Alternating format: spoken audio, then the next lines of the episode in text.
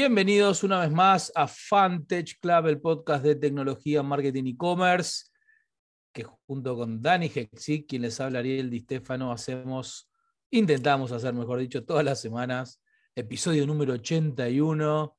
Vamos restando los palillos que faltan para los 100 episodios.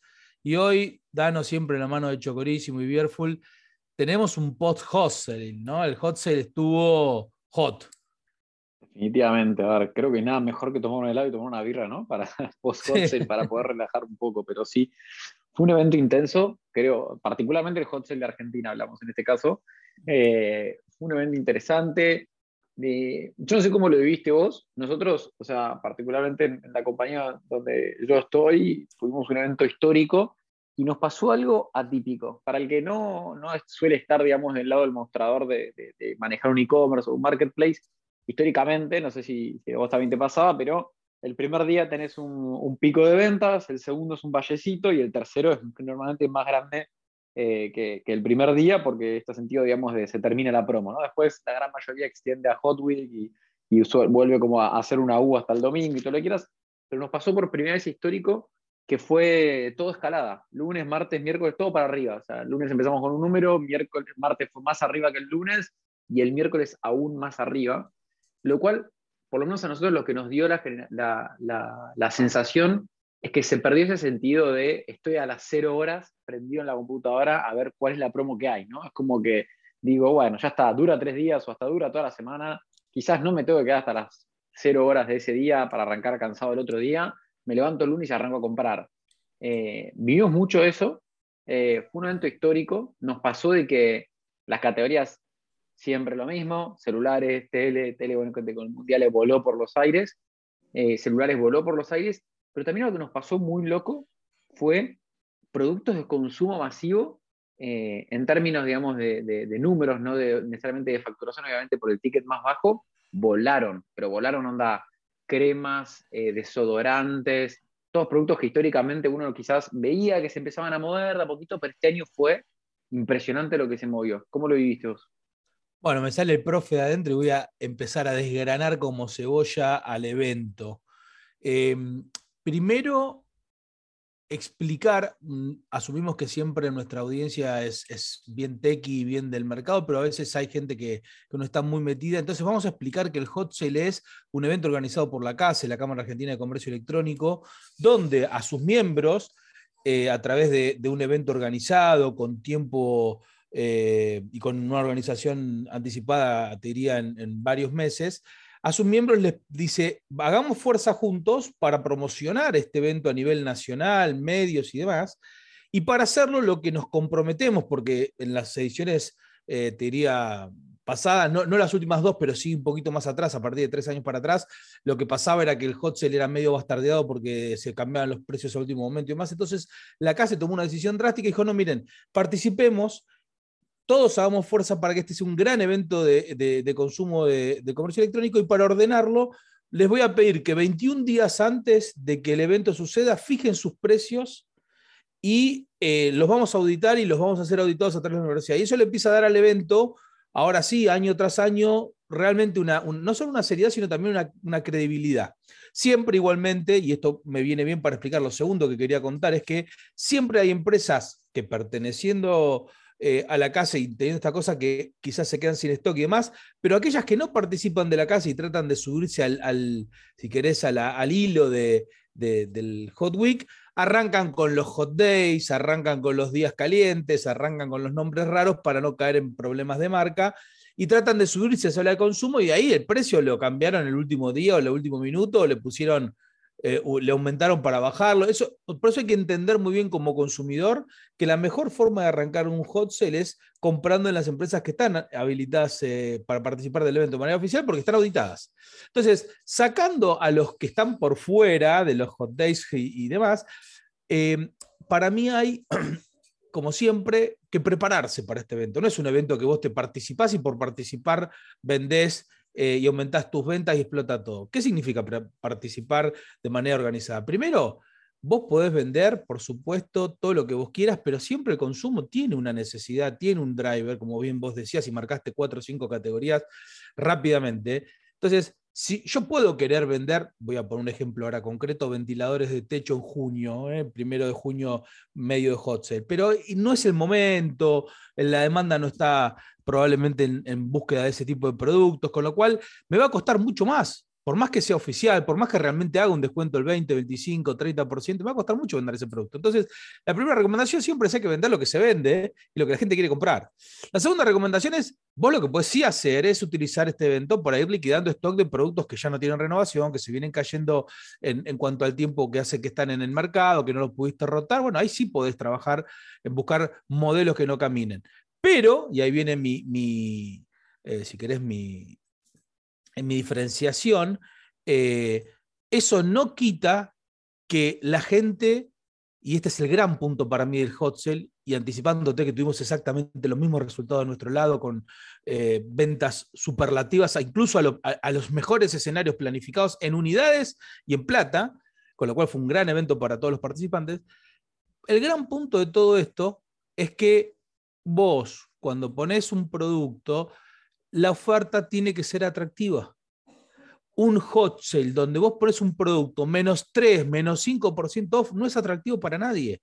Y he visto marcas oficiales haciendo descuentos del 3 o del 5%. Eh, digo, el hype que vos tenés, y hay que entenderlo, todo el mundo está sobrecomunicando, el consumidor está explotado de mailings, explotado de publicidad por todas sus redes sociales, explotado en la tele, con ofertas que van en algunos casos reales, desde el 40, 50, 60%, porque hay gente que realmente toma esto para liquidar stock, toma esto para cambiar línea de producto, vos con un 5%, seas o no oficial, no vas a, hacer realmente mella en el nivel de comunicación.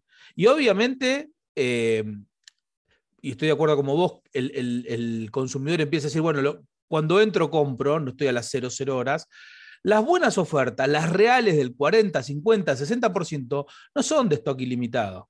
Eh, no voy a dar marcas ni nada, pero me acuerdo que había un auricular que realmente, y lo tenía más o menos en, la vista, estaba 60 off real. Claro, pero eso estaba 60 off, significa que había pocas unidades, se terminaron las unidades y no vuelve a estar ese, auricular, ¿no? Así que hay que tener todas esas consideraciones al analizar el hot sale. Ahora, ahí quiero hacer hincapié. Justo ayer charlaba con un gran amigo de, la industria textil barra zapatero con apellido que se ve en muchos locales, sin decir quién, y nos decía que algo que está pasando en la industria es muy loco, ¿no? Pero vos comparás hoy lo que te sale comprarte marcas importadas acá, producidas acá localmente, ¿no? Porque la importación sabemos que está muy difícil, eh, versus comprarlo en, Estados Unidos, por decirlo de alguna forma, digamos, donde antes siempre te convenía comprarlo en Estados Unidos, hoy hasta casi que estés más barato acá.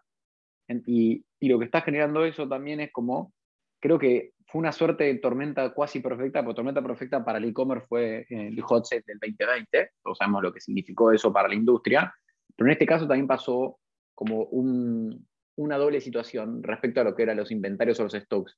En indumentaria, en zapatos, calzado, etcétera, todo lo que son productos que antes te comprabas afuera si tenías la posibilidad de viajar, hubo una venta extraordinaria este año por una necesidad también de, che, el precio está bueno, las ofertas son buenas, los márgenes dan, las propuestas que habían estaban buenas, se vendió mucho, por lo menos la voz, eh, boca urna dice eso. Y después, en lo que es tecnología que históricamente importado o ensamblado en Argentina, hubo mucha escasez. Entonces también hubo sobreventa. Nosotros en marcas líderes y en de los distribuidores importadores más grandes del país, quebramos stock en todas las marcas casi. Lo cual eso históricamente vos podías tener un quiebre de stock en algún modelo o en el, en el killer, viste, que había sacado y todo. Acá, quebramos stock, era, quebrás stock del killer, ibas al segundo, quebrás stock, ibas al tercero, quebrás stock, parecía como que volaba. ¿Por qué? hay, un, hay una explicación, creo yo, ahí, Danito, déjame meterte este bocadito, y es que nos falta para mí el gran, gran, gran promotor de este hot sale, que es la situación económica, aunque parezca contradictorio. Es decir, en un mercado que tiene un 60% de inflación, digamos, aceptada por todos los jugadores y muchos piensan en el 70, 80, 90, donde la gente cuando sabe que tiene algún disponible dinero, sabe que si no tiene un vehículo rápido de inversión que al menos recupere ese 60, lo pierde, y, lo, y, salió en, el New York Times una, un, anuncio, perdón, eh, una nota acerca de esto, es el argentino toma el consumo como un resguardo de la devaluación, ya no como un consumo necesario. Entonces, me compro una tele porque peor es tener la plata en pesos y dentro de tres meses vale menos. Entonces, eh, se da todo esto que vos decís, donde hay productos internacionales que todavía, porque queda stock acá y se compró con un dólar oficial y qué sé yo, todavía sigue siendo barato. Eh, y hay además una necesidad de consumo muy fuerte de la gente para no quedarse con un montón de pesos. Sí, ni hablar que, digamos, particularmente mis, eh, nuestras tiendas donde nosotros hemos operado tienen un sesgo de financiación, con lo cual eso es un anabólico al final de cuentas, pero hizo que crezca aún más la venta de ese tipo de productos porque lo pagabas a 18, a 12, a 24 cuotas. Es un stack de, es un stack de, de una inyección de adrenalina, ¿no? Es decir, el evento, la comunicación, productos a un valor, eh, digamos, importados un valor nacionalizado barato, 12 eh, cuotas, 18, 6 u 8, que es ganar la inflación, más el no querer quedarme con los pesos. Digo, cuando estaqueas todo eso, por eso yo también les digo a todos, si bien el e-commerce sigue creciendo año contra año, e independientemente de todas estas situaciones, eh, cuando uno toma el agregado, eh, hay que tomar con pinzas los números de eventos como este, ¿no? O el Hot Sale 2020. ¿Te acordás que todos decíamos, fue una barbaridad, no nos acostumbramos, no creamos que esto va a pasar siempre y forever and ever, ¿no? Totalmente, eh, totalmente. Igual ahí quiero hacer, o sea, a mí me gusta que vos siempre sos el profesor del podcast, pero hay una parte que a mí me parece eh, que creo que a veces pasa desapercibido y es importantísimo.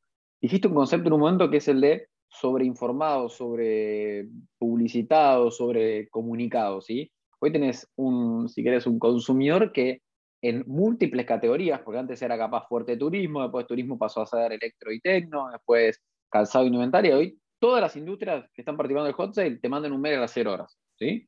Entonces vos abrís el mail a la mañana del otro día y tenés 47 mails. Y hay un detalle, nosotros incluso internamente cuando trabajamos con eso, trabajamos hasta con un, contador de, de, caracteres, que vos cuando lo abrís, normalmente el ser humano ahora incluso volviendo a la oficina, lo abres de un teléfono, en el dispositivo móvil desde el aplicativo que tiene para ver el mail, ya sea el nativo o un tercero, y tiene una cantidad de palabras para ver. Entonces, lo muy loco es cuando vos ves el desaprovechamiento de ese shot de adrenalina. Si vos tenés las cuotas, así, ¿cuál es tu propuesta de valor? ¿Es el descuento, es las cuotas, es el envío gratuito, es la novedad, es el stock, lo que sea? Tenés menos de 50 caracteres para mostrarlo en la gran mayoría de todas las aplicaciones de mail. Y la gente muchas veces no se da, dice, entonces ponen Hot Sale 2021, ¿eh? cuando llegaste al momento de contar lo importante, te olvidaste. Y cuando vos vas a la base del email marketing, que es click rate, perdón, open rate, click rate y cómo convierto eso. O sea, es, abro ese mail porque vi algo en ese subject, en ese asunto, título que me interesó, entré y vi algo que correlacionado con ese asunto me interesó y cliqueo, o incluso trato de comprar directamente desde ese mail si es posible, y después voy a convertir. La gente no lo ve. Y cuando vos te eh, decís, te lo estás perdiendo. Es terrible, no, es terrible y no, quiero entrar en detalle porque parece que uno está, estuviese hablando de su trabajo, ¿no? Pero digo, siempre hay dos palabras muy importantes que tienen que ver con relevancia y fricción. Esto que vos acabas de decir es relevancia. Aprovechá de ser relevante en los caracteres, en el aviso, en donde sea. Si vos haces un anuncio donde en el subject del mail le estás ofreciendo hasta 60 off, cuando el tipo abra, que la, que la foto y que el descuento y que la propuesta de valor diga 60, no 35, por ejemplo, ¿no? Y el otro tema que también es importante y, no vamos a hacer árbol, el leña del árbol caído, pero me pasó en por lo menos cuatro o cinco marcas grandes.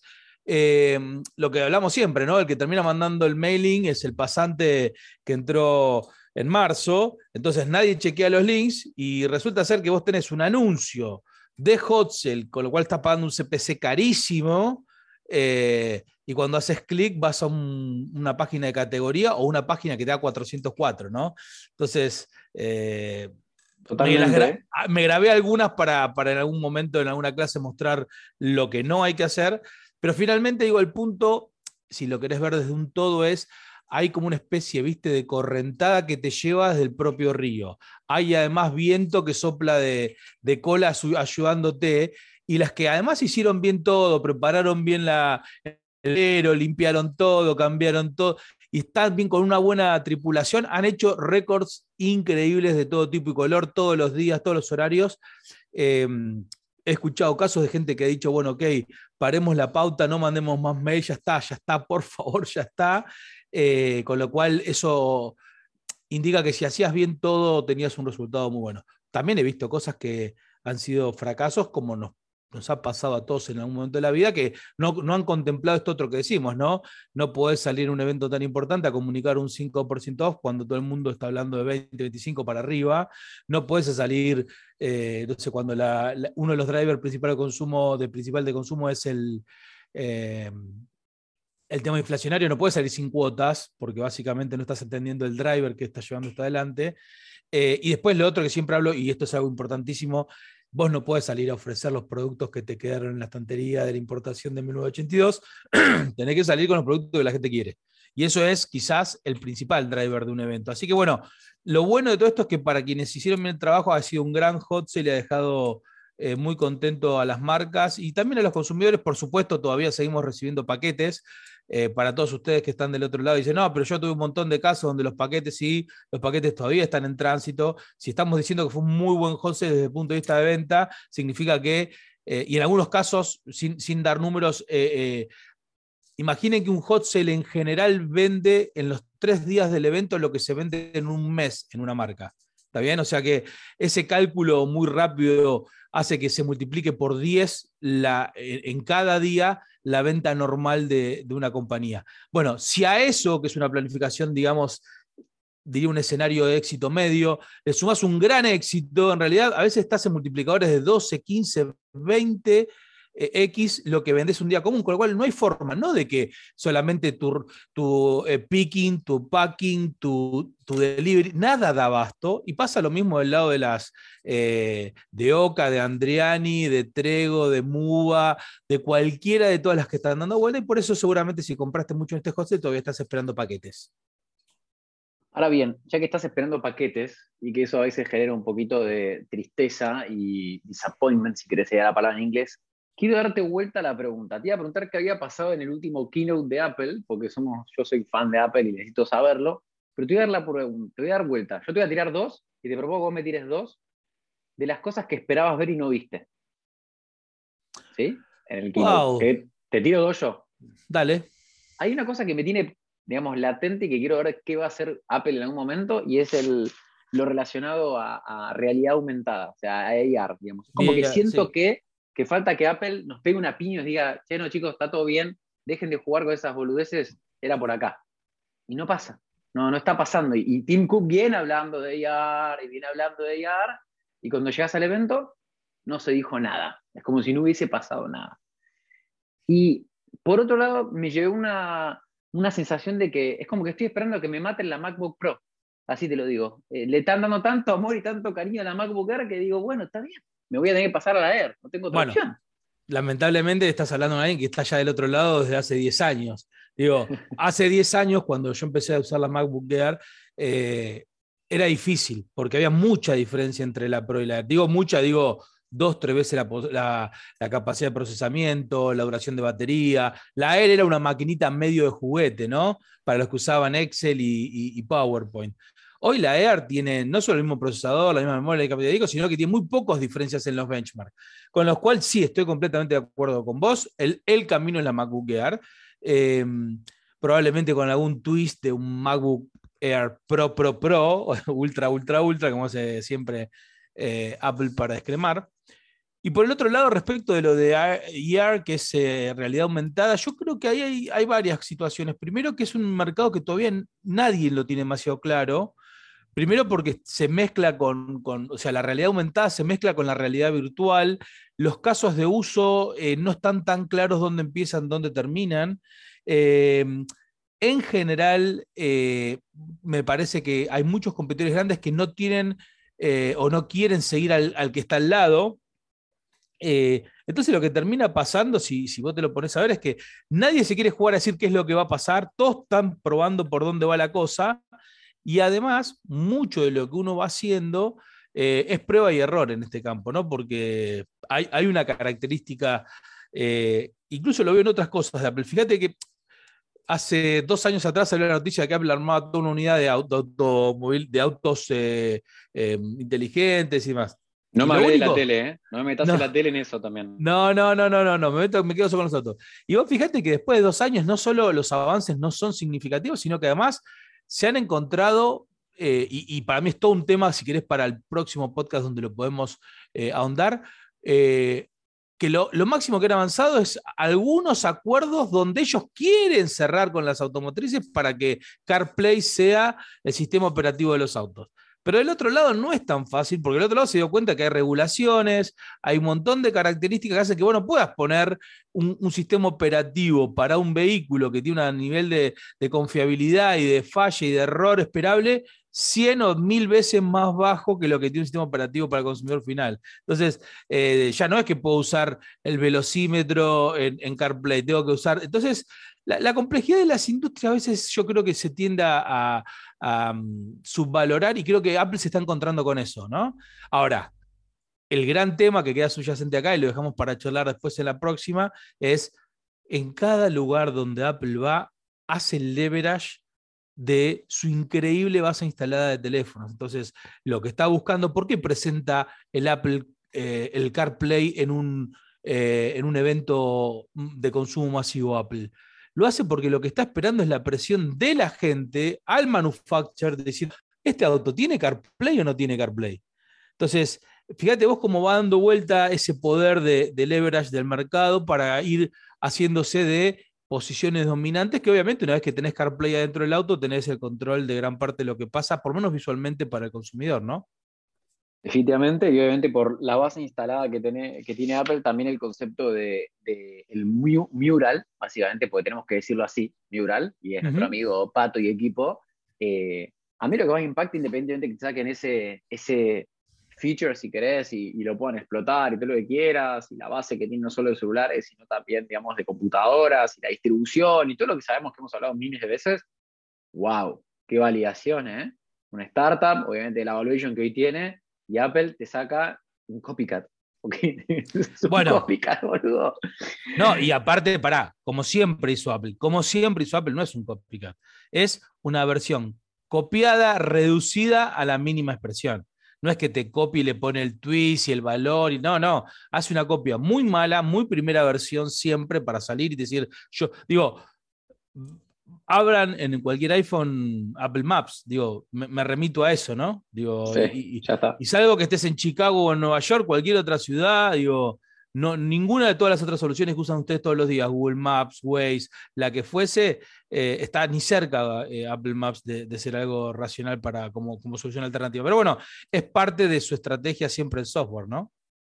Totalmente. Y bueno, dicho esto, vamos a darle cierre del hermoso podcast que tuvimos hoy. Gracias de vuelta a Chocorísimo, Beerful. Y agradecemos a todos ustedes que nos escuchan semana a semana, que nos mandan sus correos, que nos sugieren temas, invitados todos, y los seguimos viendo en arroba Fantech Club todas las semanas. Les mandamos un gran abrazo.